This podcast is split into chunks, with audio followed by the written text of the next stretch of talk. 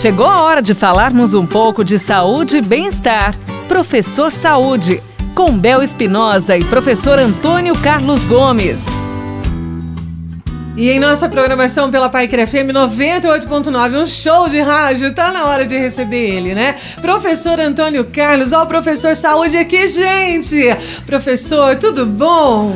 Chegando aqui depois de fazer exercício. Hoje eu fiz exercício Ô, de manhã, hein? Olha, professor, passou na minha frente, Ah, ainda não ontem- fiz nada. Ontem eu deixei para de tarde e, e tive muito pouco tempo. Hoje já Vou- fui.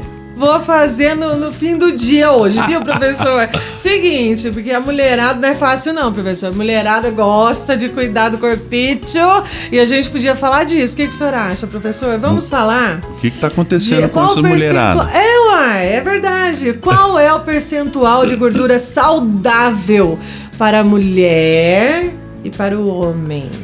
Muito bem. Bom, gente, desse corpício que a Bel acabou de falar aí, desse corpão que você tem aí, isso aí tá composto de tanta coisa, né? É muita coisa. É músculo, é osso, é tendão pra todo lado, é ligamento, é líquidos, órgãos, tem bastante coisa. Só que tem uma coisa aí que é uma peste na nossa vida, que chama gordura. Então veja bem, existem algumas medidas externas que a gente utiliza, que é o padrão estético da sociedade, né? E as pesquisas apontam, eu mandei até para Certo. você, Bel, Isso. que mulheres com percentual de gordura entre 17 e E 23% tá ótimo. Ou seja, estão belíssimas, né? E os homens, como tem mais músculo, tem 40% mais de músculo que as mulheres aproximadamente, eles precisam ter um percentual de gordura entre 10 e 15%. Então veja bem, isso são dados internacionais para direcionar, né, te dar uma ideia, um banco de referência para você. Agora, por outro lado, esses dados consideram que a mulher tá gorda, gordinha, quando ela tem acima de 30 a 32% de gordura. Né? Certo. E os, e os homens acima de 25%. Quer dizer, então são padrões estéticos que a medicina, que os estudos na área da saúde determina que eles entendem que com esse percentual de gordura, né, o, o- a mulher aí com, com seus 20%, 25% está muito bem, é, você não tem problemas de saúde. Ou seja, as pessoas que apresentam problemas vascular, cardíaco, etc. Tal, apresentam percentuais de gorduras maiores. Você vê que agora, nessa situação do Covid, o que, que acontece? As pessoas que, que se internam com o vírus e que tem e que são obesas, né? Elas, a obesidade sempre está junto com mais alguma coisa. Sempre traz. Sempre traz alguma coisa. Então, pessoal, não se preocupa com esse padrão rígido aí das normas, mas você precisa se preocupar em não entrar nesse nível de obesidade. Né? Abaixo dessa obesidade. Às vezes você está um pouco cheinho e tal, mas fica abaixo do nível de obesidade. Então, essa é uma preocupação, é um indicador que te ajuda a você saber como é que você está.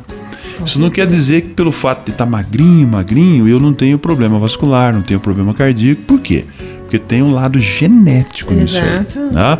Agora, se você tem uma probabilidade genética e ainda descuida no ambiente e fica gordinho, então você facilita esse lado ruim da genética atrapalhar a sua saúde. É, e É vem simples muita de entender. complicação depois, né, professor? Aí tem que procurar o médico, né? Então, gente, de olho nesse negócio aí. Você percebeu que a pancinha começou a crescer, É, a lateral aqui da, da cintura começou a ficar cheinha.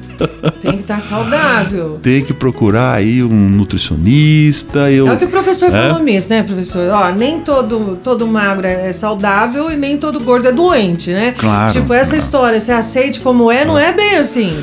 Não. Precisa estar, não é verdade, professor? Precisa ver os níveis, é, precisa ver os níveis de É, saúde, não né? é? Por isso que a gente tem sugerido, Bel, sempre que as pessoas é, não passem muito tempo, né, sem procurar um médico, sem Isso. fazer os seus exames. Mesmo que você não consiga fazer um check-up geral, mas alguns pontos básicos são importantes. E um deles é realmente essa questão do percentual de gordura. Exatamente. Obrigada, viu, professor? Até mais. Você ouviu Professor Saúde, com Bel Espinosa e professor Antônio Carlos Gomes. Envie sua pergunta pra gente pelo WhatsApp, telefone ou pelas redes sociais da Pai Querer FM 98.9.